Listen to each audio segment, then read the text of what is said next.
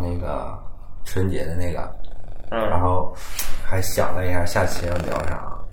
结果这天降神兵啊，就是应该是三月九号吧，我记得好像是九号那天刷微博，然后说就是阿达要复映嘛。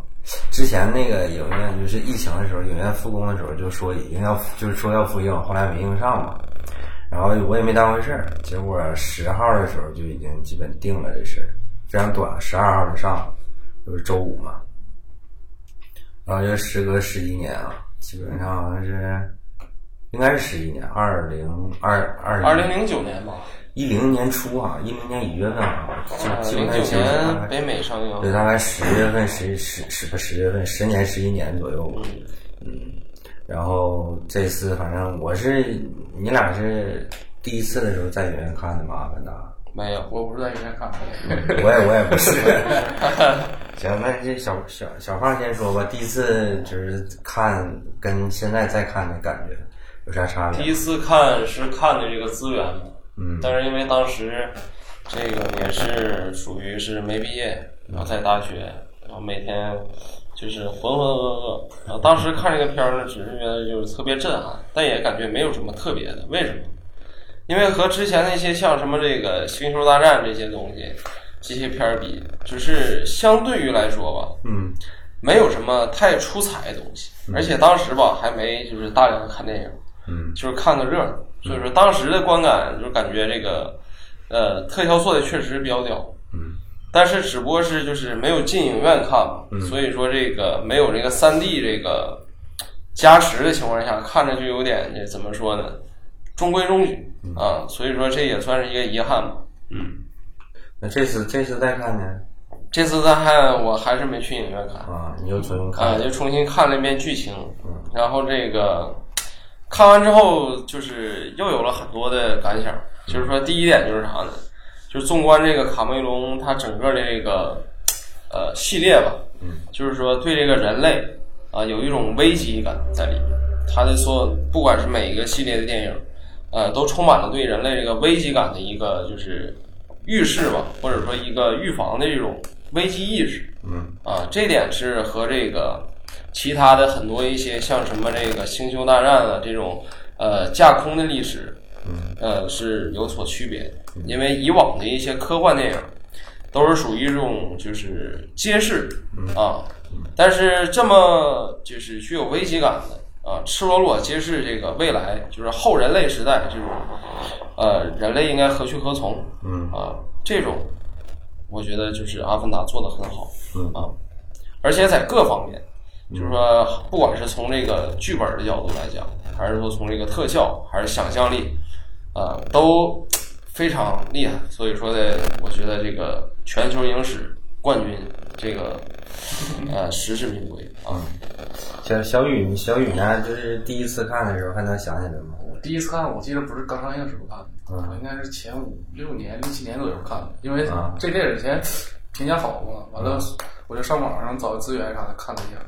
也是那会儿刚开始就是刚刚开始看电影，就感觉反正没啥太大感觉，感觉挺好看的，感觉挺有意思，什么蓝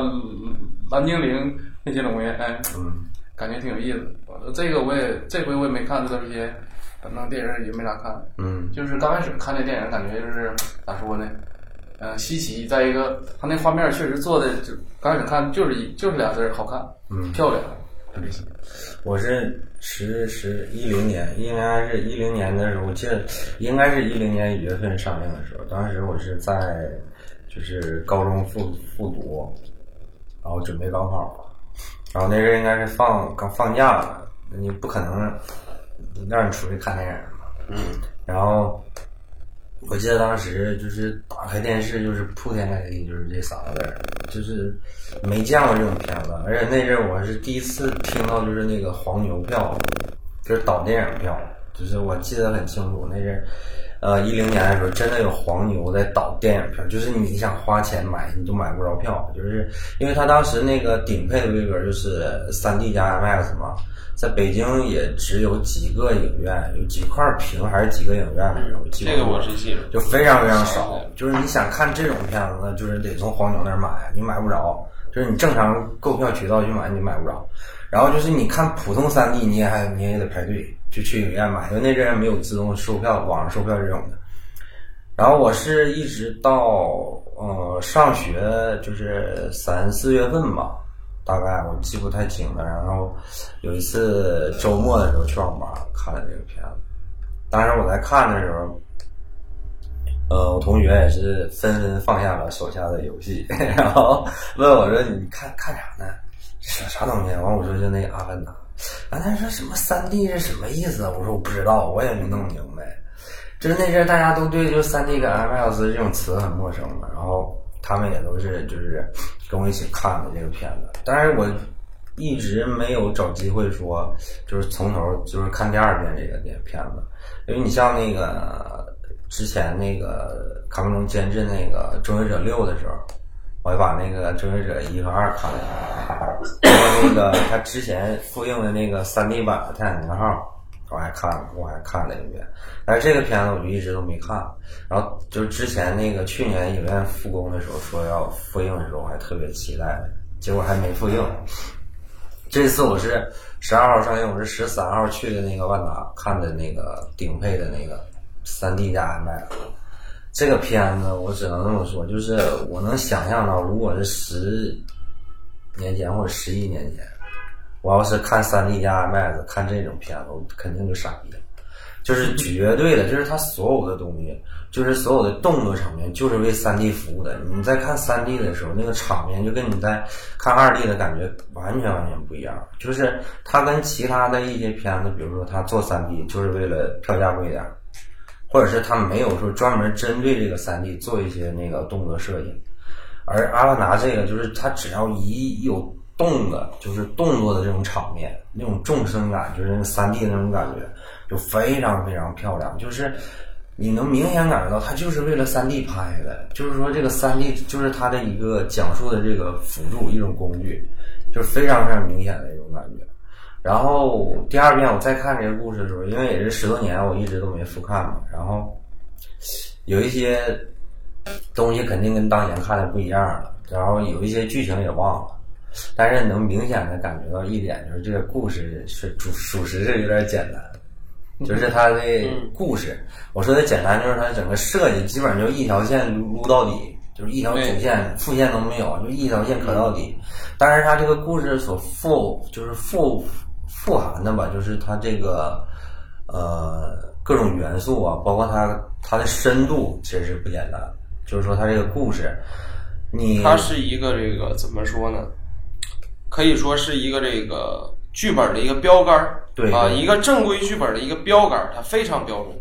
所有的一切做的非常规。就是你觉得这故事很简单，但是不是一般人能写出来的。而且你就算是写出来，就是导演的场面调度，包括节奏怎么讲，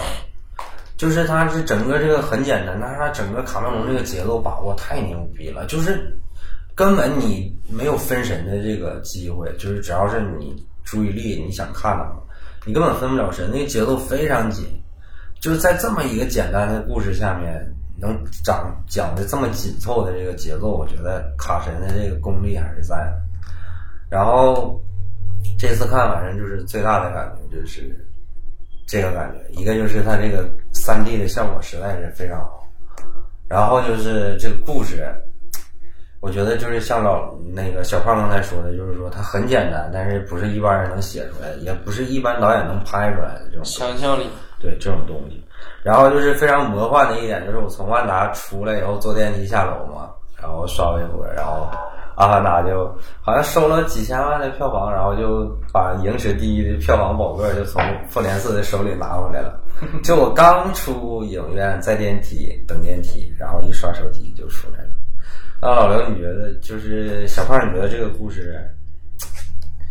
有没有啥其他方面可以讲？就是你感觉这次在复看的时候，怎么太多了？因为其他方面可以想太多。首先，我第一印象就觉得它是一个非常标准的一个故事那个故事线。嗯它可以作为一个就是，如果说就是这种初学编剧的人，嗯啊，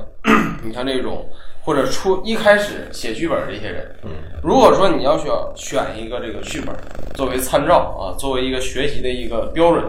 啊，那肯定是《阿凡达》。嗯为什么？它各种的元素融合的非常标准，每个呃剧情、每个情节、每个段落嗯啊，每个场景啊，恰到好处啊。然后还有就是他表现的这种，就是怎么说呢？这种，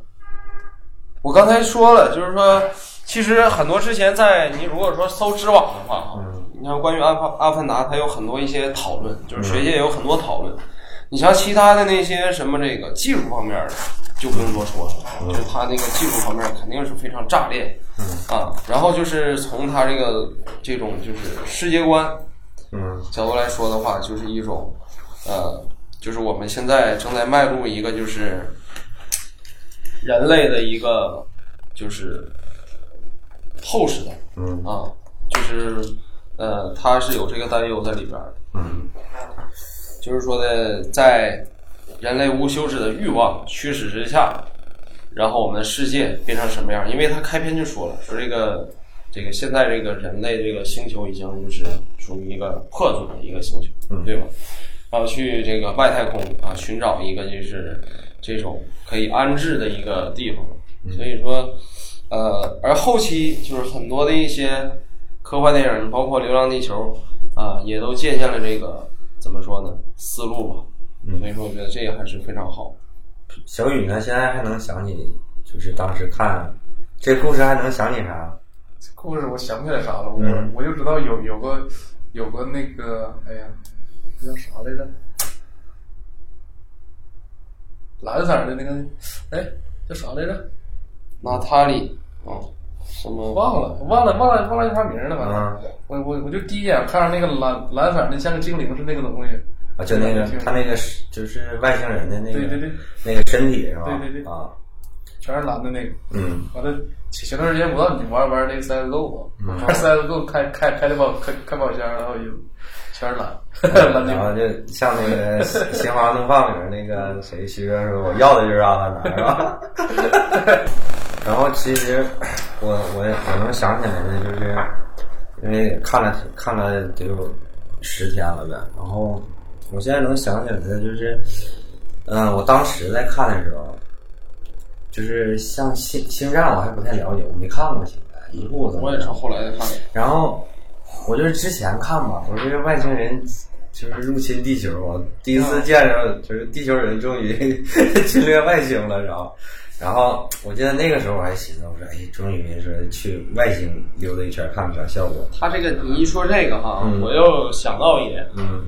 他这个其实你说阿凡达他是一个外星人，嗯。但其实不是，嗯。它代表的其实就是人类过去那种传统嗯。啊，那种农耕啊，那种游牧的那种原始的、嗯。那种人类聚居这种生活方式，嗯。包括人与人之间的一种沟通方式啊，包括人与人之间的这种，就是说平等的这种原始社会的这种平等，嗯。和现在就是说人类社会这种嗯呃物欲横流，然后这种现代，然后这种资本主义的这种意识形态的东西，嗯，啊，它是其实是有一个，我个人感觉啊，它其实是有一个暗喻在里面。对他肯定是有的。对，但是其实就是有给，就是他其实很厉害的一点就是，其实就是阿凡达，其实他们是外星人，但是你在看的过程中嘛，你总感觉人类是外星人，你知道吗？就是他这个讲述能力是非常厉害的，就是而且就是有有人说他其实在影射那个美国跟那个印第安人的事儿，然后。但是这个具体的我就不聊，我就说这一点。然后还有一点就是，我觉得有点意思的是，他开头跟结尾，就是他开头的第一个镜头就是那个男主角睁眼，然后它结尾也是他变成那个阿凡达人以后的一个睁眼，就他开场的第一个镜头跟那个落幕的最后一个镜头是一样的，就都是一个睁眼的镜头。然后他在那个就像一一个轮回那个感觉。然后他在剧情里面也说，他最开始是这个他是替他哥哥去，应该是他哥哥吧？嗯然后他他不是他哥哥意外就死了嘛，对然后他是替他哥哥去执行这项任务的。其实就是有一点类似于，就是他哥哥死了，但是他重生了那种感觉，对就有点有一有一丝轮回的这种意思。特别是有一个镜头，就是他在那个就是火葬他哥哥的时候，那个棺材推到那个就是那个烧烧棺材那个地方去了，跟他有一次进的那个仪器里面，然后他跟那个安达连接，有个镜头几乎就是一模一样，嗯就是那个观感，你就会感觉就好像是有一种生命轮回的那种感觉，哎，挺有意思。然后就我感觉，其实最主要的，呃，比如说像什么环保啊，像小胖说的这种，就是农耕农耕文明啊，跟现代文明啊这种冲突啊也好，我觉得其实卡神最主要的想表达还是就是对于生命的敬畏，就是说你生命是非常可贵的，嗯。你每一次像那个主角他这种轮回式的感觉，其实他就是包括阿凡达的这个他们那个人对这个生命是非常非常的那个尊敬对，非常尊重生命。就是他，你看他那个女主角出场的时候狩狩猎的时候，他会跟那个猎物说，就是大概的意思就是你死了，但是我们把你吃了以后，你跟我们永远是在一起的。然后也不主张就是说这种破坏环境的这种这种感觉。然后对植物啊，像什么神树啊、什么家族树啊这种的，他们都非常有敬畏的这种感觉。整个这个我还是觉得整个这个故事，它就是开场说的，它整个主线设计的很简单，一条线走到底。但是它其实里面蕴含了太多太多的东西。嗯这个东西就是非常，还是就是值得那个现在国产电影的创作者学习。就是你别老总想玩一些什么复杂叙事啊，你这那的，你就是这么简单的故事，你能讲，你能换着花样花样的给它讲出来，讲的不枯燥，我觉得就已经是很好很好。而且还有一点就是我刚才忘提了，就是可能我在看三 D 跟 IMAX 的时候，就是你感觉不出来这是一部十一年前的电影，就是说他讲述的这个母题到现在这个咱们现在这个二零二一年依然也不落后，就是它这个主题，然后它整个这个技术还是非常非常先进。这你也可以这么说，就是说卡神把这个三 D 的技术提高到这个程度，十多年。没有人，没有人再把这个技术再拔高一层，所以你在看的时候，你不觉得它是个老电影，你不觉得它是个十一年前的电影。他那个什么动作捕捉技术，那天我逛那个豆瓣的时候，有一个人说，那个你们知道那个就是卡梅隆拍这个是用这个什么所谓的这个动作捕捉技术啊，就是上面有点儿，脸脸上有点儿的那种的。对，然后说郭敬明拍《绝技》也用的这种技术，你就可以感觉到，就是有的时候啊，就是不是你进步了，是你的对手都没进步，你还是那么厉害，就是这个没办法。对，然后可能就你像咱们中国这种，你只能模仿啊，就是你不可能再超越了。其实就是郭《流浪地球》那个导演郭帆说，就是《流浪地球》大获成功的时候，郭帆说我们我们跟好莱坞的差距还有好几十年，这句话真是一点可能有点谦虚吧，但是大部分都是事实，真是差了很多很多。包括现在那个第二部的时候，可能更多的会是呃水下的部分，啊就是水系。嗯这个水系的时候，是因为我也是那个头段时间看那个微博，就是有一个微博大 V 做的视频，然后就说，因为他这个电影就是当年卖这么多票房，他肯定要拍续集嘛，但是卡神就一路割呀，就是最开始什么一八年，要一九年，反正就一年一年往后推，完了。这回说最最近的一次是说在那个二一年上映，然后那个二一年又上不了了，应该是二二年，就是明年的圣诞大概左右吧。卡神这次说基本上这次就差不多定了，因为他卡神最开始想的是在这个第二部上映之前，然后搞这个第一部这个复映，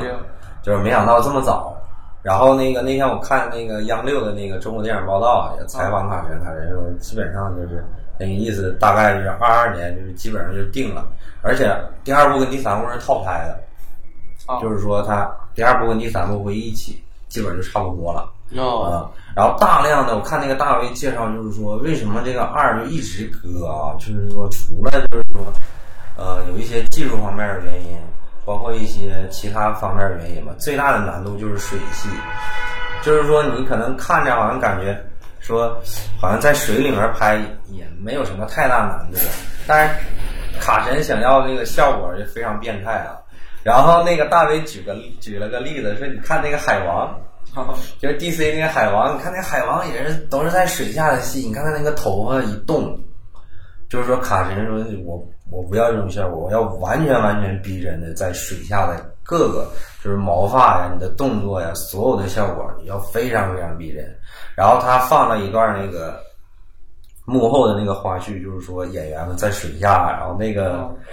演员就对着镜头各种吐槽啊，太累了，这一天拍卡神的戏。然后就是说他要求非常非常高，我估计如果呃第二部的话，他能够把这个技术完全突破掉以后，再上的时候，大家再看这个水戏的时候，你会发现他可能跟你之前看的所有的水下的戏都不一样，就是那个效果会更加逼真。怎么说呢？就是说的这点够吗？就是说我现在想，就是这这么一点儿。满足感够不够的问题，我因为当年《阿凡达》一出刚出来的时候，嗯因为当时这个整个三 D 这个技术，包括这个是前所未有，对，它达到了一个顶峰。正是因为有《阿凡达》这个片子之后，三 D 才开始大火。因为以前其实三 D 电影也也有很多也有，但是对吧？但是术不够，它不管从质量也好，还是从这个数量也好，嗯它都跟《阿凡达》没法比。嗯。所以说，这就是一个，就是当二出来之后，就是能不能有一个质的突破？对我估计以卡以卡神这种性格的人物啊，他但凡要不然就不上，他如果要上的话，我是说的水下的肯定是一个很很难的一个技术上的难关，嗯，但是他肯定会有一些其他的东西，这是一定的。呃，像那个豆瓣上那天我看一个公号，有一个豆瓣上的那个神评论啊，是吧？卡梅隆一闭上眼睛，脑海里全是电影的明天，这句话太牛逼了。但是我觉得，反正看吧。但是以目前的这个消息来源看，这个二可能是万众期待。特别是卡神也说，就是说复映第一部的含义，就是说可能在第一部的时候，中国这个电影市场还比较小，嗯，还没上升到这种级别，然后可能观影的人也不多。那可能拿一过来弄一下以后，可能更好的对二上映可能。但是我没记错的嗯，话，就是《阿凡达一》中国上映之后，马上就是中国影史的冠军。对，他刚他刚出十二十十几十二亿吧，十十三个亿，十三个亿。13个亿当时他这个我没没记错，应该是他这个影史第一，应该是霸进霸占了将近有四五年的时间，他应该是一零年，好像一直到大一直到泰囧泰囧的时候，泰囧是几几年？一二年吧。一二一三年吧，12记不13年住了，嗯应该是。然后他主要是，嗯，他是全球的票房冠军，一直到复联四，对，这都得有十年了，十年一直到复复联四，十年九年，复联四好像一九年吧，一九年。就是说，你可以想见这种，然后他这个复映在中国这个复映又把他这个票房宝座又弄回来了。然后复那个漫威的影迷说，我们复联四也可以安排一波复映嘛。但是我感觉复联四如果要复映的话，没有这种，对，因为太近了。嘛，不是太近了，但是它还是偏粉丝向多一点。你像阿凡达这种是那个全年龄段你都可以看的，你也不用提前做一些工作。你像复联四这种的，你你肯定要各种前面的东西你都要看过，你才能看出来的这种感觉。对，然后粉丝的力量还还是，嗯，不能说完全推动这部电影吧。但是我觉得，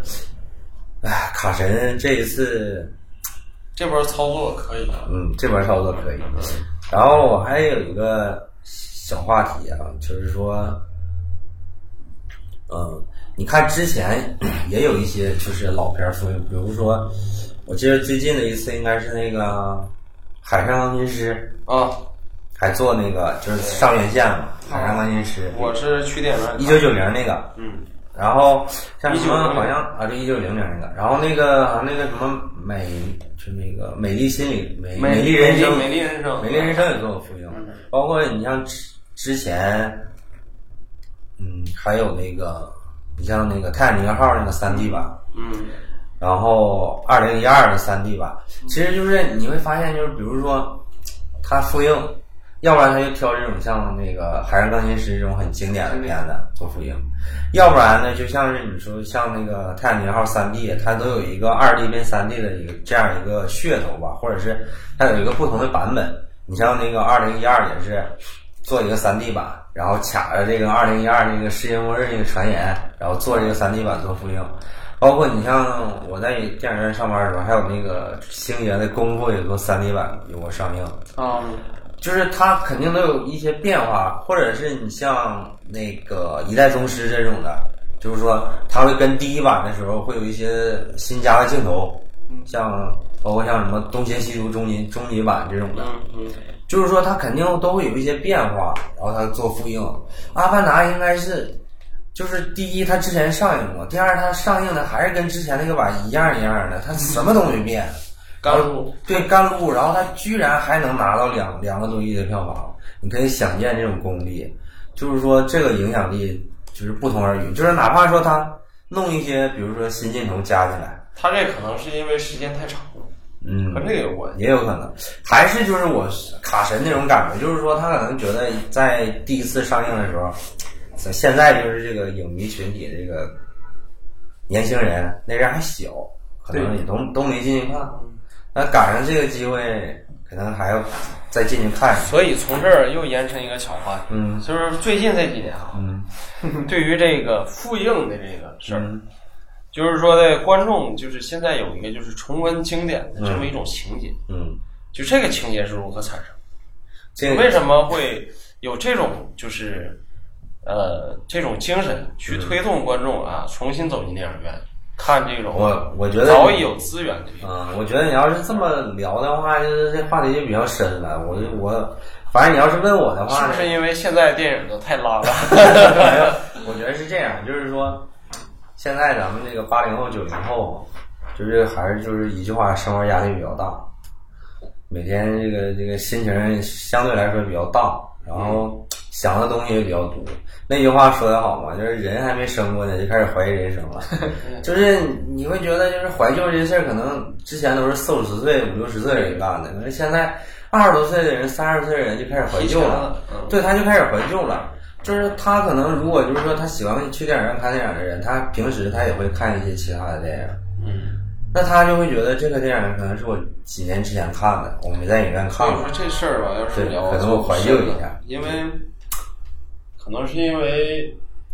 就是当时你说那个年代，嗯你说九十年代或者是两千年左右，嗯啊，初次去看这种电影嗯那是一种什么样的感觉？那是就是前所未有的那种感觉。对，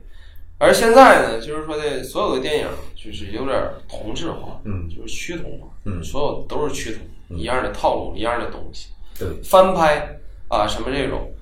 但是呢，就是像现在很多人看，就是重温这个经典，可能就是想找回就当时的那种感动。对，就好像那个也有一次我看因为，现在太固化，对社会有点固化。呃，有一次我看我我看那个有一个那个公众号，就说那个就非常劣质的那个网游的，就是页面网游那个游戏啊，啊，就是那个古天乐什么是兄弟就来砍我的那种的。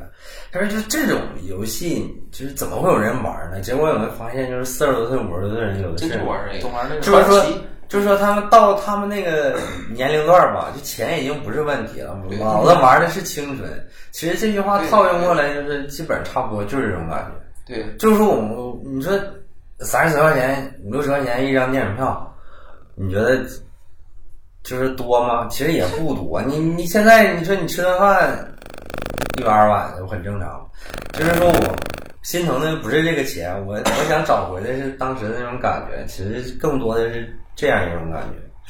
嗯，嗯，马上马上别着急啊，马上就是《魔戒》三部曲要复映了，但是他做了四 K 修复，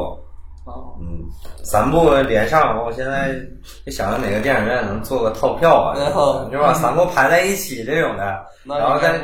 在影院一待待一天，时间太长了，三部曲。嗯，还有还有什么？反正一波还有情书啊，对，好像听说，但是情书这个还没确定这个消息到底是是不是要做。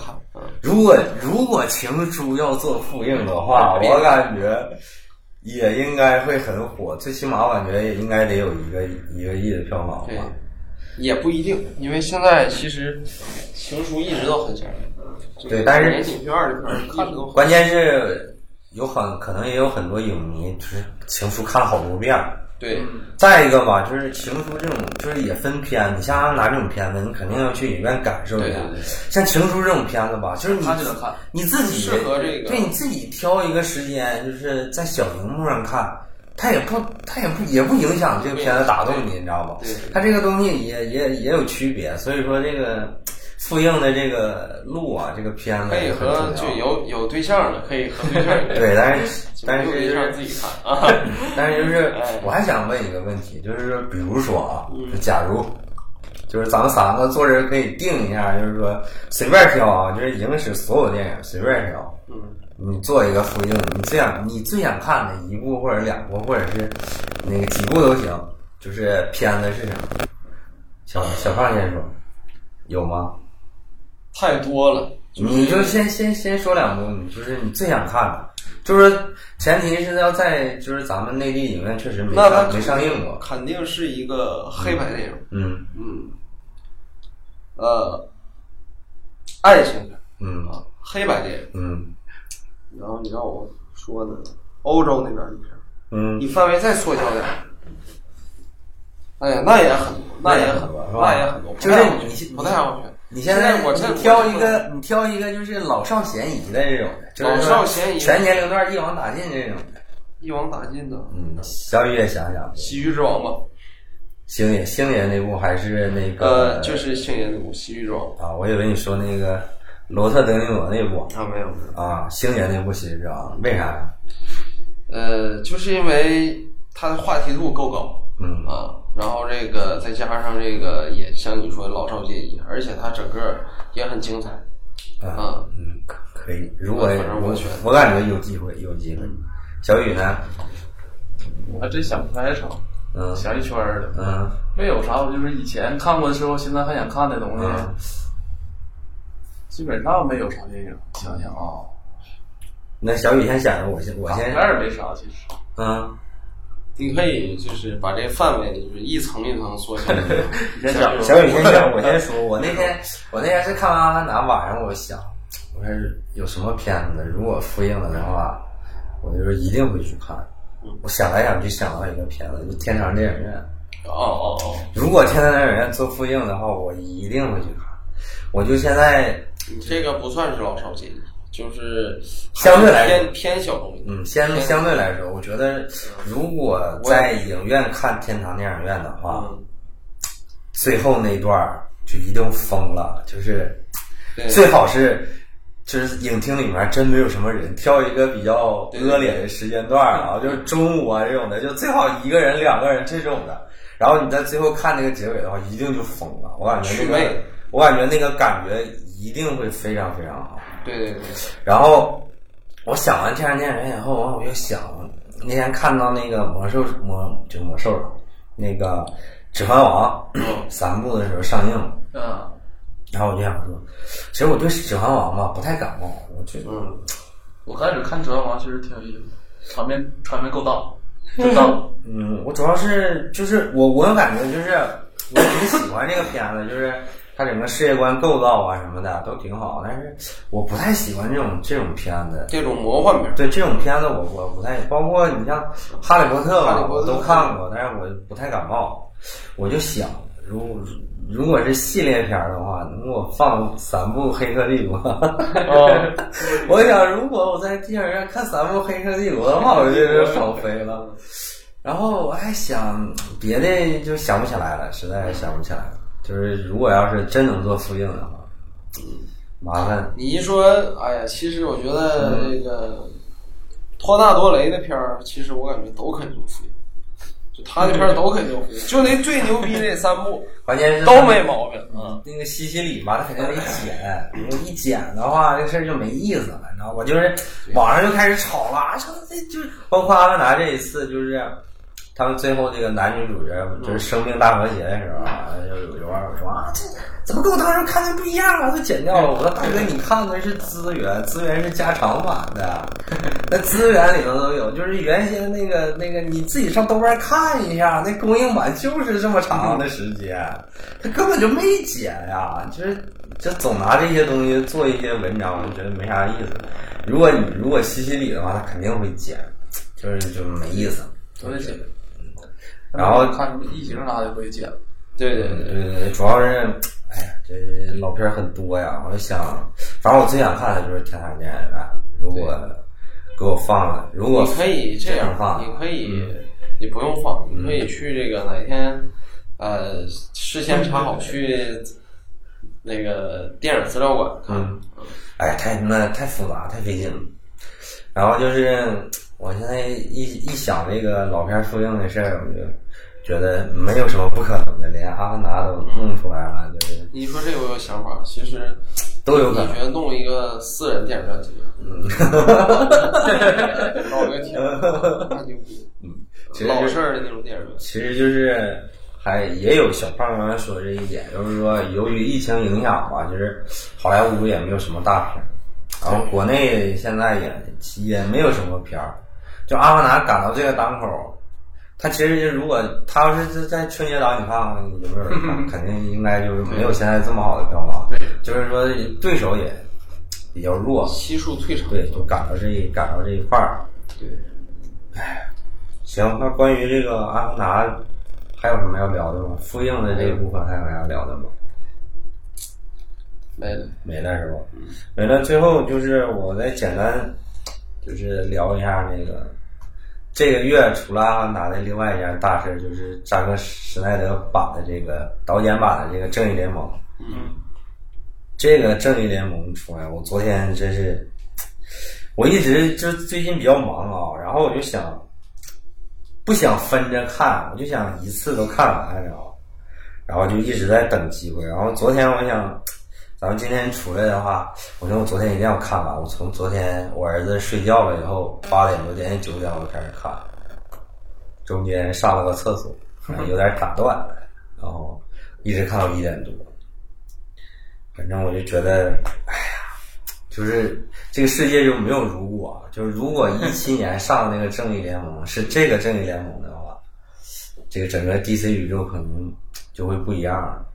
反正我就跟我跟大家简单的聊一下这个这件事儿，就是扎导的这个剪接版剪，就是导演剪辑版的这个整个这件事儿，这个时间线啊，我就简单跟大家就是快速的聊一下。因为上次的时候，我跟小胖我还还说，我说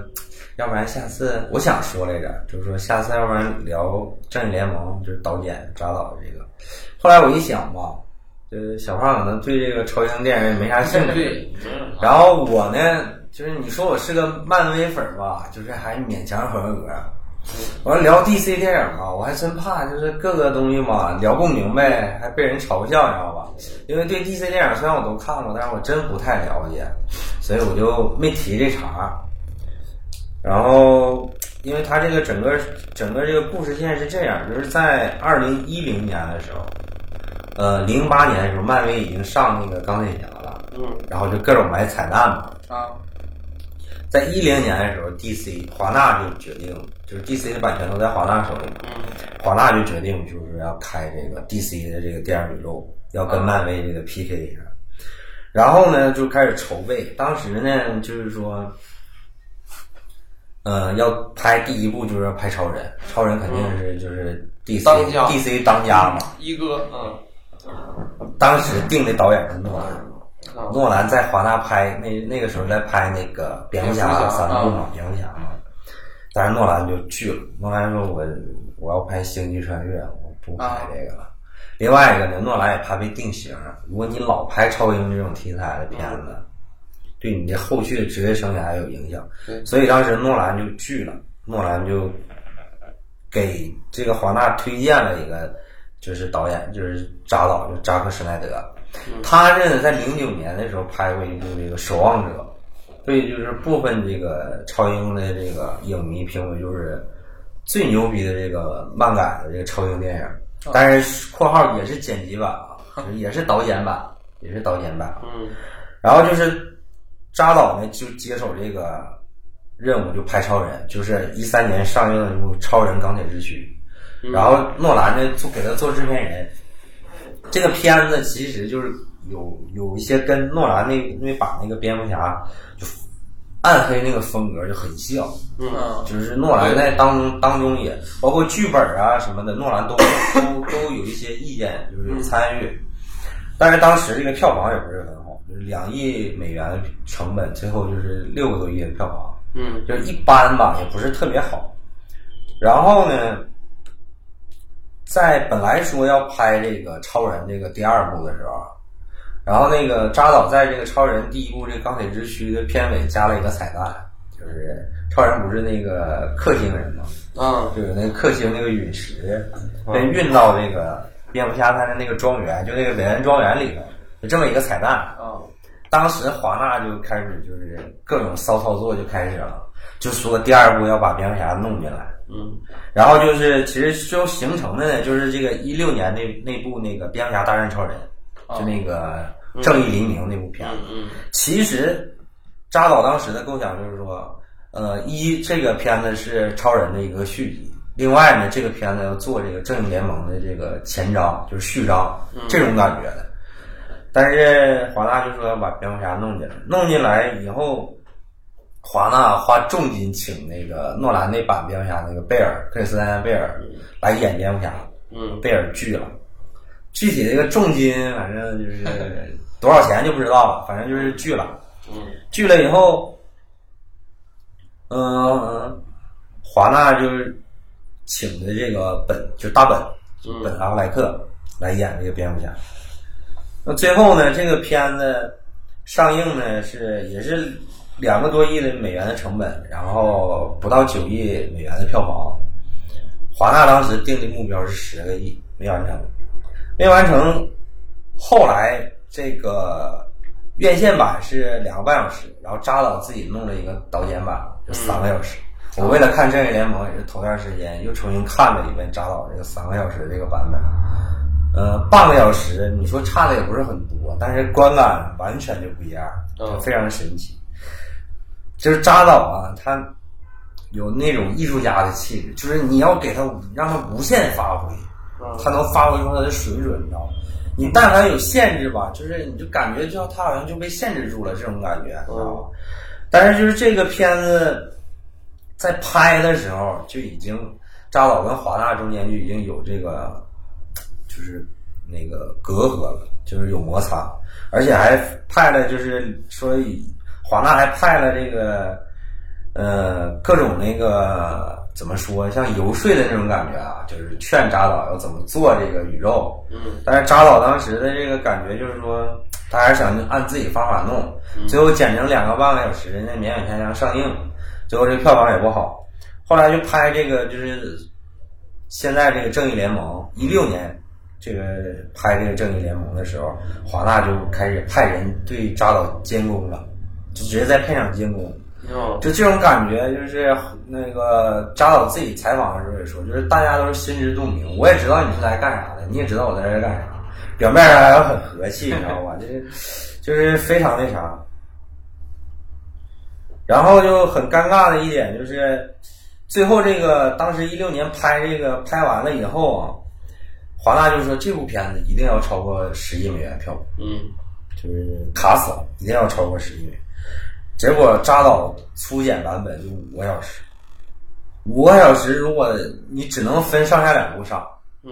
你如果上一部片子，这这不能想象吗？五个小时。然后其实扎导其实最开始就想说，就是做成两部，就上下部，然后被这个华纳拒绝，华纳拒绝了，而且必须卡在两个小时以内。你如果时间太长的话，就影响排片儿。这个我是在我在影影院上班的时候就碰见过一次，嗯。那个当时是那个上那个许鞍华那个黄金时代，你知道吗？当时我记得应该是国庆啊，他那个片子好像是三个小时，嗯。我眼睁睁看啊，就本来有一个厅全天全是黄金时代，啊嗯。第一场没人，第二场俩人，第三场就不放了，啊 就我们直接现场改拍片，直接就改掉了。你想，你三个小时的片子，你排两场就是六个小时，你排两个小时的片子就能排三排三场，对，这个感觉是肯定不一样的。嗯所以说当时 华纳就要求你，你必须要两个小时，然后扎导就是精简减到三三个半小时，后来就妥协到三个小时，也不行。华纳说不行，必须两个小时，就得两个小时。嗯然后呢，华纳的同时呢又找到这个拍《复联一》的这个导演叫韦登，嗯过来做了一些剧本上的调整，还有一些其他的拍摄。这个韦登的这个权限就越来越大。最开始说是编剧进来的，就是说提出一些其他的想法，调整一下。后来这个权限越来越大，后来到他自己就已经开始拍了。但是最后呢，这个片子上映呢也没写他的导演名儿，他只是挂了他一个编剧名儿，就是导演还是写的扎导。但是这件事儿就是被这个影迷各种控诉，这尾灯也被人骂 骂的挺惨，就是一直到这个一七年那个就是正义联盟上映的时候，上映的稀碎的时候啊，这是后话了。然后就是一七年，应该是三月份吧，大概的时候，这个扎导他女儿，他养女，就是扎导夫妇一共养收养了八个孩子，哦。就是他其中有一个养女是这个中就是中国的小孩儿，一个小女孩儿，嗯。就抑郁症自杀了。他自杀了以后，就是这个这个事儿对扎导的冲击很大，但是扎导当时也没有放弃这个正义联盟的项目，就是说，在请华纳说能不能延后一下，因嗯为这个事儿对这扎导打击很大，但是华纳坚决拒绝，必须要在一七年的十一月份上映。最后爆出的这个原因，就是真真假假也有很多，就是乱七八糟，华纳的骚操作太多了。但是最后就是有一个，就是影迷群体当中流传的，就是大家公认的一个理由，就是说，因为年底了，华纳高层要这个片子必须要年底之前上映，如果你要一延期的话，可能就到一八年了。啊就是说一定要在一七年上映，因为一七年年末有奖金，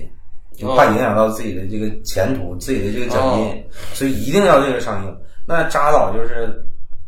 在这个一七年五月份的时候就宣布退出了，就是拍不拍电影就退出了。退出以后，就是韦恩，就是韦登，就我说这个《复联一》的导演就开始全面接手，然后按照华纳的各种想法做补拍，就是乱七八糟一顿剪，最后就是拍出来了。就是说扎导的原先拍出来的内容，还有一些想法，就全都被大幅度的删减跟更改，然后弄出来这么一个东西。但是你这么弄了以后呢，就是有一个就是段子嘛，就是当时这个演超人的那个演员已经去演《碟中谍六》了，他在《碟中谍六》里边有胡子，然后叫他回来做补拍的时候，他胡子还不能剃，因为他要回去拍《碟中谍六》嘛。啊然后华纳还得花特效把他的胡子摸下去，然后就非常非常恶心。然后包括就是这个，它里面有个反派，那个男主叫什么杰西·伯格，嗯就是演社交网络的那个男主。嗯嗯他他最后那个造型是个光头，他为了这个补拍，在两个不同的时间内剃了两次光头，就为了拍最后一个彩蛋，然后就非常非常恶心。然后最后这个片子的票房也才六个多亿，就直接就崩了，然后票房也不高，口碑也崩了。然后一七年那个片子在上映的时候，扎导他老婆，因为扎导他老婆一直是这个这个 DC 的这个就是扎导的那个制片人，啊然后也是参与这个项目。扎导老婆在首映礼看完这个片子，回家跟扎导说：“你千万不要看这个片子。然后第二天就是在这个电影上映第二天的时候，在那个国外有那个著名那个请愿网站嘛，就开始有这个请愿标题，就是说放出这个扎克施耐德导演剪辑版的《正义联盟》，然后两个星期的时间就已经有这个十万的个网友，十多万的网友就已经开始就请愿。嗯。然后在这个一七年末到一八年五月份的时候，就是大概半年的时候，这个活动就已经人数非常多，就已经开始有规模、有秩序了。然后就是粉丝自己掏钱，真是自己掏钱啊，就是各处买广告，就是公交、地铁站的广告，嗯，然后包括一些漫展上就举牌子、拉横幅，然后最牛逼的就是那个上那个时代广场大荧幕都做广告，就是自己掏钱做。然后在那个圣迭戈那个漫展，找找了一架飞机在上面飞了两个小时拉横幅，就是说要要看这个呃扎导这个剪导演剪辑版的《正义联盟》。然后他一直这么闹，就是说，也不是说闹吧，就是说影迷这个请愿就就就是这个力量就越来越大。嗯华纳也不可能看不见，而且在当时，呃，反对方也有反对的意见，就是说，其实根本就没有导演剪辑版这个片子在，就是你们、你们这帮人就纯粹就是瞎胡闹。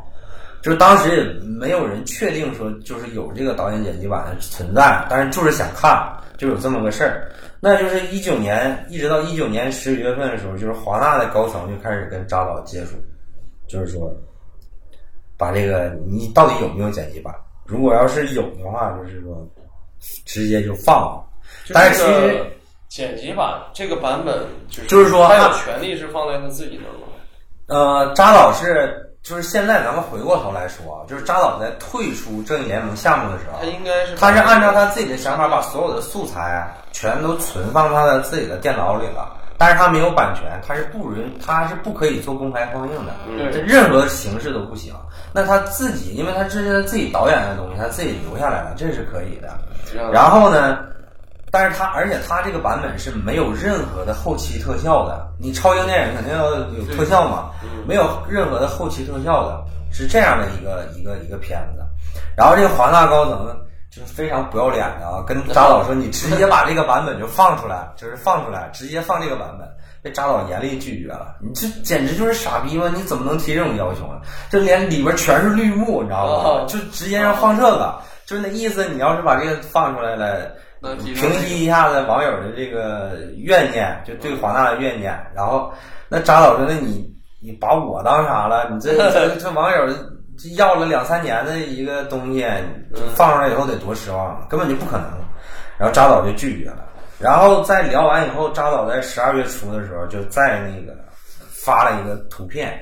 上面有这个电影拍摄素材的那个那个盒子，嗯盒子上面有那个扎导的这个英文名简写，然后扎导发了两句话说：“是真的吗？这事确实是真的，就是说他证实确实有导演的这个存在。嗯，那这个他一确定这个事儿，那这个运动就肯定就是程度就会更大了。然后就是诺兰又出现了，诺兰就 开始做一个就是这个和事佬的这个中间谈判的这个一个人物啊。嗯然后诺兰在中间让那个 HBO Max，就是现在这个导剪版放出来，就是华纳这个流媒体平台，嗯那个高管跟扎导做接触，然后诺兰在中间做调和。他们在想一个什么一个一个想法呢？就是说，第一花最少的钱，第二就是说在不改变现在就是 DC 电影宇宙已经形成的这个规模的前提下，嗯花最少的钱，然后还能让扎导满意，就是在各个各个方面都满意的情况下，把这个剪辑版放出来，就是诺兰一直在中间调和这个事。然后在二零二零年的二月份，然后扎导请这个华纳跟 HBO Max 的高层在自己家放了一遍他粗剪的这个，就是没有任何特效版本的这个导演剪辑版。然后扎导放完以后会提出来他自己对这个电影的各种想法，包括一些宣传手法，包括他要一定要做后期，包括他还有一些东西没拍要做补拍，就各种各样的想法全部都聊完了。最后这个也是不能说拜疫情所赐吧，就是说流媒体这个趋势，华纳也要做这个流媒体嘛，嗯也是想说把这个 HBO Max 这个品牌打响。最后是 HBO Max 就是华纳方面给了七千万美元的预算做补拍，嗯。然后同时扎导为了获得这个片子完全的控制权，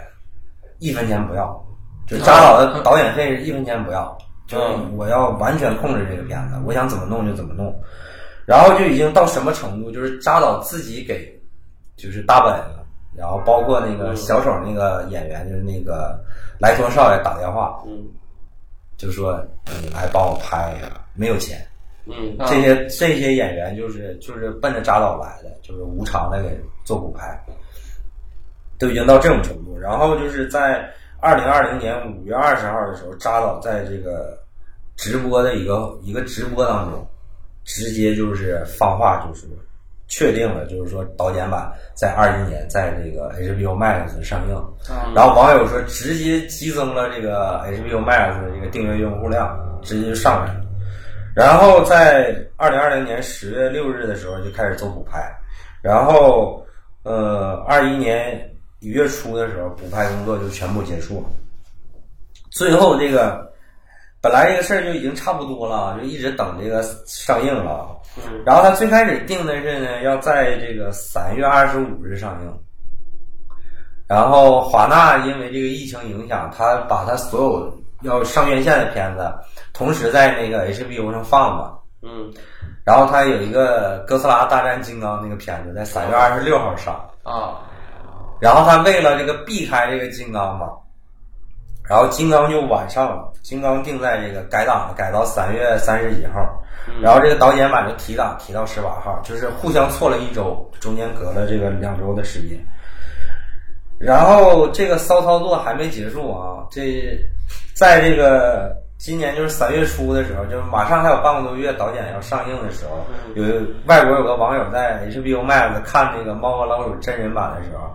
居然看了一个多小时的导演剪辑版的这个《正义联盟》，看了一个多小时，说整个这个泄露过程泄露了两个小时，那具体是因为什么也不知道。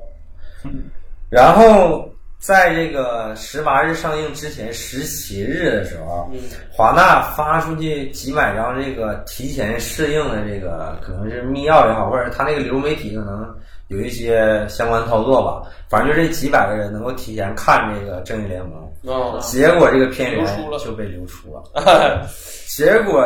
在别的地方可能还好一点，在中国就疯了。就这件事影响到的结果就是，在十七号这个资源出现了以后，有部分这个字幕组就把这个资源给翻译了，翻译成中文字幕就放出了，啊，就在网上大家就能看了。导致对导致了有就那让我发到群里说，导致就有很多这个扎导的粉丝，包括 DC 的粉丝也好，就是说指责这个字幕组，就是你怎么能这么干？嗯就是没有地方撒火了，就把这个火全撒到字幕组上面了。呃，基本上就有有两种，基本上反正有几种言论吧。第一种就是我们不能看盗版，我们要十八号看正版。我想说，你十八号看的也不是正版。嗯第二个言论就是说，你字幕组啊，为了挣钱，为了引流量，什么没有底线的事儿都做。但我觉得这事儿你可以分两面看，他可以翻译上传，你可以不看嘛，对，你可以十八号再看嘛，办不住嘛。对吧？就是就是觉得这事儿就是没啥意思。然后另外一点就是说，还是因为前段时间人人那个事儿嘛，嗯又讨又发出来，就是说到底这个字幕组这帮字幕组的人到底是为了钱在做这个字幕翻译，还是完全为爱发电，就是凭兴趣在做？反正我觉得吧，反正我这个观点可能有点招人恨吧，但是我觉得这个世界上有很多事儿吧，不是因为它是无偿奉献的，嗯你就觉得它很牛逼、很伟大。嗯但凡跟钱，但凡跟钱一沾边儿，你就觉得这事儿就变了。我觉得你要是这么想，就没啥意思了。对对对，因为很多事儿，这个这个事儿是比较复杂的。你不是说的这个做公益啊，用用爱心做公益就值得称赞，对也不是说的就是为了钱去做做某一件事儿，就是就是说被唾弃，这东西都得两方面。就是说，字幕组的成员，就是说大家现在也知道，就是说有很多东西你要看见，你肯定要依赖这个字幕组嘛。对，那你呀、你凭什么就完全要要求人家字幕组要完全无私的给给你做这项工作，然后你就直接看一个现成的，你凭什么呢？对，然后你转身，你看完以后转身，你又换成这个版权这个维护斗士了，你又开始说你又又是什么正版盗版的这种的，我觉得真的没啥虚伪啊，真没啥意思。有很多事儿就是 大家心照不宣，大家都懂。你看了这么多年电影了，你敢说你没有看过一次盗版吗？就是说大家心照不宣，因为有很多东西有各个方面的原因，我们没有办法通过正规的渠道看，对，那怎么办呢？只能看盗版。那怎么办呢？对吧？那你可以选择你不看，那你不可能说因为你不看，然后你就有一个道德制高点来指责这些看的人，对觉得就没有什么意思。你要是有那个你喜欢看，完了大陆不上，你也找不到版，对一样，对，对不对？所以说这事儿就没什么意思了。然后一直到这个十八号导演就是正式的这个导演剪辑版，终于就是面试了。之前还说就是分集上，像那个短剧似的，分成多少集上。然后这次就是扎导也是真的是诚意满满，就是一次性四个小时全部放出。而且我在因为我十几号虽然有资源泄露的时候我也没看，因为就是我想看我也没时间，我在上班儿。然后十八日十八号的时候看，我在看的时候，就确实一打呃一打开，首先是扎导的一个感谢，就是说呃谢谢全球的粉丝，没有粉丝就没有这部电影的诞生。就是扎导就是非常诚心诚意的感谢所有的粉丝在支持他，然后在整个的片子，他依然保持了一个就是四比三的画幅，就是偏正方形的这个画幅。嗯，这个画幅，呃，我在网上看有些大 V 说，就是 IMAX 屏幕都吃不下这个画幅，就是它整个画幅非常非常大，不是说好像变成这个这个稍微偏正方形四比三，不像咱们现在正常看那个宽屏，就好像因为你两边肯定缺东西嘛，嗯，其实这个画幅比例是更大的，就是说画面是更大的。嗯，然后扎导就是非常，就是你能各个方面我都能看出来，就是非常非常有诚意，而且就是说整个这个导演版这个活动三年多，粉丝的请愿跟跟华大这个抗争，有了最后这个结果。我觉得这件事儿，任何一个参与进去的，就是所有的影迷，都值得吹牛逼，都值得吹一顿。就是说，大家在根本就不知道就是有没有导演剪辑版的时候，就已经开始发起这样运动，然后还真有。然后最后还真的能看见这部片子，真的要感谢所有观观众的力量，还是对，真的要感谢所有所有，就是说真正热爱电影、热爱 DC 漫画粉丝这帮粉丝的人。反正我看了也非常非常感这个现在网上有资源吗？有了，嗯我已经看完了，这昨天看完了清清楚吗？对，就就是那个清晰的那种的，哦现在都有。然后最后影片的最后，所有的彩蛋都放完，有一行字幕就是献献给秋，就是扎导的那个女儿。嗯，嗯，哎，昨天晚上我看完以后，真是感慨万千。就是一开场，扎导先出来跟大家说谢谢大家，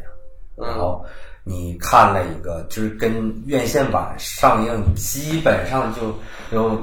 你想院线版就不到两个小时，它除了片尾字幕，再除了彩蛋，它时间一共两个小时，除了片尾字幕跟彩蛋，它一共也就一个小时四十多分钟的内容，而这次是整整几乎将近，就是好像片尾字幕应该就十分钟。啊，三个多小时，而且有非常非常多的画面是之前都没有的，就是说你完全等于看了一部新电影。你在了解这些幕后的故事，你在看的时候，真是感慨万千。而且在整个过程中，虽然说稍微有点长，有一些地方吧，确实就是那句话就舍不得剪吧，就是再剪一点可能会更好。我在看的过程中，但是在整个过程中，最明显一个感觉就是扎导就是挥洒自如，在肆意的发挥着他的导演才华。啊，真的就是肆意在发挥自己导演的才华，我操，太牛逼了！有好多就是戏在院线版的时候看的时候，你就一脸懵逼的地方，你在看这个的时候，你你能明白，就是说扎导的为什么他老婆告诉他你不要看院线这个，就是你能明显感觉到，就是这个片子才是真正的东西啊！我在想他为什么当时就不不像那个复联似的，就弄一个一二部就不行吗？我我实在搞不明白。如果当时弄一个上下部的话，做这样的话，我觉得可能漫威的势头就会被打压掉。现在真是就是网上那句话嘛，就是 DC 的对手从来都不是漫威，就是华纳，而且而且就是漫威现在已经根本不几乎已经不把 DC 放在眼里，对就是 DC 现在就各种骚操作，就自己弄，对，就弄不明白，你也不明白为什么，而且就是说在整个这个，我刚才说开头到这个中间。然后一直到结尾，这个献给秋的这个，反正我昨天晚上看完就是感慨万千，我真是觉得能大家抽时间能四个小时看完一下这部片子的话，真的非常非常。而且我因为我不是 DC 的粉丝嘛，我也没看过漫画、动画、电影之前我都没看过，我就看过几部这个真人版的这个 DC 的这个片子。我第一次看见一身黑衣的超人，我操，太牛逼了，太帅了！当时华纳是坚决不同意超人以一身黑的这个制服出现的，是坚决坚决不同意。所以在院线版的时候没见过，这次就一直传说这个黑超人，黑超人终于见了。超人这个一身黑这个制服简直不要太帅，是就那种非常清晰的版本，对对对就是流媒体的版本。对，流媒体的版本。那那么就是相当于就是原版了呗？对，因为呃，大陆是没有，就跟网飞一样，咱们是看不了这个 HBO Max。至于网上说的所有东西，都需要大家都懂，都需要翻一下，不翻你是看不到的。而且我要强调啊，翻是犯法的啊，翻都翻不了。翻是犯法的，要大家不要动啊。对，大家就是我还是那句话，有有很多东西心照不宣，就是假如说有可能的话，就是比如说《正义联盟》这个版本要在大陆上映，那我就大家都就是都控制一下，就都不要看，大家都去电影院看。那你很明显确定的是，这个片子肯定不会在院线上映。我们又看不了 HBO Max，那我们也想看这个片子，那怎么办呢？就大家心照不宣，不要聊这件事就可以了。就是大家聊关于电影本身的问题就可以了。嗯，你不要聊这些东西，我觉得真没必要。就是，哎呀，就化身这种维权斗士，我真是觉得，哎，对，多这目标选错了我就觉得大家，而且大家一定呃教大家就是区分一下这个这个这个两个版本啊，就是你怎么发现这个哪个是十几号泄露的那个稍微不清晰的那个版本，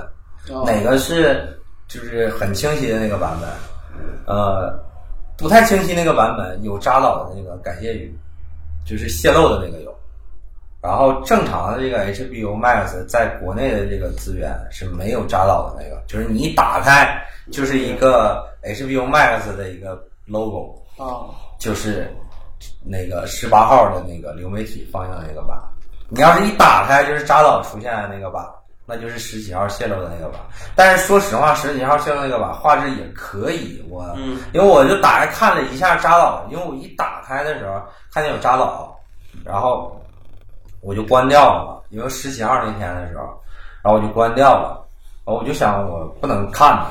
等十八号看吧。为了这个仪式感，其实也不是说为了啥，就是为了一个仪式感，因为大家都在十八号看嘛，就是为了个仪式感。然后等到我十八号再看，就是找到了一个就是所谓的这个正版资源，所谓的啊，所谓的，完我发现，哎，扎导前面消失了。我说我昨天恍惚了吗？我打开的不对吗？然后我就上网查了一下，然后基本上是这样。但是在国外这就是都是有扎导的这个啊啊，都是有扎导的这个。但是在国内就是说，也不知道为什么就是十八号这个版本就没有把扎导的这个感觉化剪到里头。这个可能是这个做资源的这个这个人，我也不知道出于什么原因啊，这不明白了就是。反正大概就这么个事儿，然后所有的彩蛋都在都是在字幕之前，就是字幕升起的时候你就可以关闭了，啊，回家看一下。因为它是在正片结束之后会有一个黑屏，非常非常短，大概一秒钟，然后就开始各种彩蛋无缝的放出来了。呃，非常它的续作呢？续作可以。续作应该呃正常来说是有三部嘛，就是正义联盟在扎导之前的构想，就是华纳最开始拿扎导就当漫威的那个凯文费奇。啊，就是他是整个 DC 宇宙的这个策划人，这个这个指挥官，这个创业都是扎导出。整个最开始是要做三部的，做三部的话，可能二三可能就不会出现了。出现也不是扎导拍了，扎导应该不会再跟华纳合作，如果不出很大的意外，因为这一次。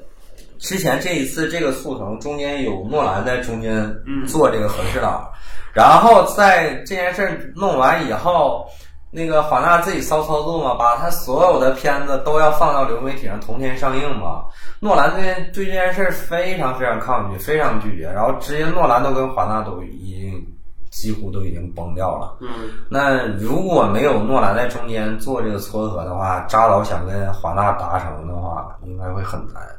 很难的话，可能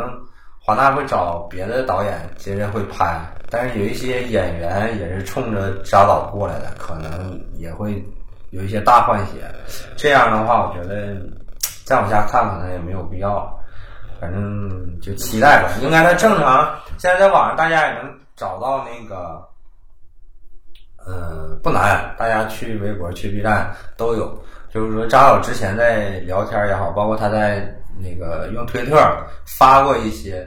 对这个续集的一些他自己的一些剧本的设置啊，就是一些他的想法啊，这些都有。反正大家想了解的自己去找一下看一下。但是我估计应该扎导不会再回 DC 拍片了，我估计应该不会。反正华纳一路骚操作下来，应该不会了。而且就是我那天还看了一个新闻说。本阿弗莱克就演蝙蝠侠那个大本，他自己牵头弄了，就剧本都写完了，然后又找导演要拍蝙蝠侠独立电影嘛。啊。结果后来搁置了，也不知道为什么。然后华纳自己又传了一个班子拍蝙蝠侠，然后没用大本，用的那个谁嘛，那个信条的那个男主。嗯。那个内流五，我也就那演《暮光之城》那个男主，也不知道为什么就一路骚操作，包括他拍小丑的小丑的独立电影，也不用莱托少爷，莱托少爷已经演完小丑了，在那个自杀小队里面，也不用莱托找那个那个凤凰叔嘛，华金菲尼克斯嘛，然后把莱托弄得非常生气，就直接就怒了，然后。哎呀，然后那个他们以为那个小丑这个票房也不会太好吧，然后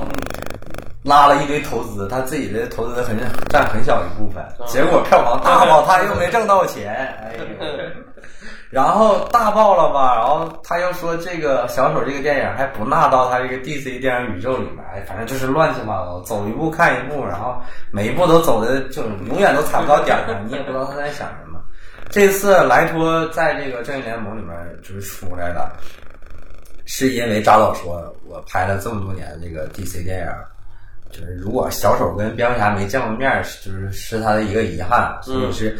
人家莱托是看着扎导的面子回来 拍了一下，不是看华纳的面子，已经华纳已经把演员的心都给伤透了，而且在整个拍摄的过程当中，好像只是华纳高层。包括尾灯导演跟神奇女侠那个演员盖尔加朵，包括跟钢骨的演员跟闪电侠演员都闹得非常不愉快，整个这个摊子反正现在弄得很稀碎。至于后续如何发展，后续 后续能不能没有发展？有发展不知道，弄弄不明白了。反正你现在就是 DC 的粉丝说的那句话，就是我我我我回头一看，漫威的宇宙弄得蒸蒸日上。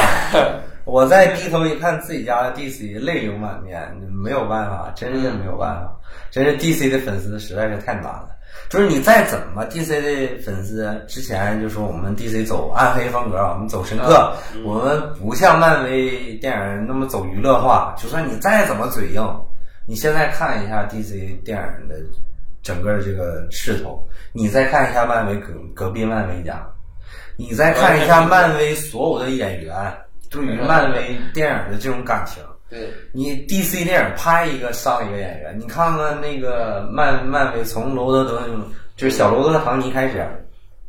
包括美队在演美队之前都很犹豫，他之前演过神奇四侠嘛，也是肌肉男那种的，他不想演美队，都是那个谁小罗德德尼摩在中间做撮合，就是漫威的演员把漫威当家一样，就是把漫威所有的电影就是看的都非常重要。对。你反观 DC，就是拍一个伤一个，拍一个伤一个，我到最后就是演员都你演伤不伤我不知道，但是反正是每次看这个 DC 的那个电影，都感觉哎，这演员好像换，对，就是你总感觉这个演员在 DC 电影里面没有归属感，你知道吗？不知道是谁啊。就是，而且你这一批演员，如果你换的话，你肯定又流失掉一部分，就是那种电影向的这种粉丝，就是 DC 电影的粉丝，你肯定要流失一部分就。是这个形象吧，他这个不集塑造起来不集中。对呀、你像你像漫威这种的，你像，呃，你像小罗伯特·唐尼是不想演了，岁数也大了，想演点别的，不想演钢铁侠。你看人给扮演钢铁侠弄一个非常完美的落幕，对人说不演就不演了。然后你漫威也好，就是演员本身也好，大家都就是非常和谐的，就是落幕了，落幕就落幕了，我们就不用你了。往后我们也不不弄，人有很多人说啊，钢铁侠这么火，是不是要做个客串什么的？就说不用，就说不拍就不拍了。大家就非常，我好好的来，我要好好的就是从这个宇宙退出来，然后我接下一部分人再扛上来。对就是非常好的一个良性的这种的发展。你看 DC 真是怎么弄都弄不起来，没办法，真是没办法。哎，行，我们先聊这么多就不聊了。好，嗯，我们下期继续，下期下期再提前看一下。下期再说下期的吧。好我们先这样吧。好，拜拜。拜拜。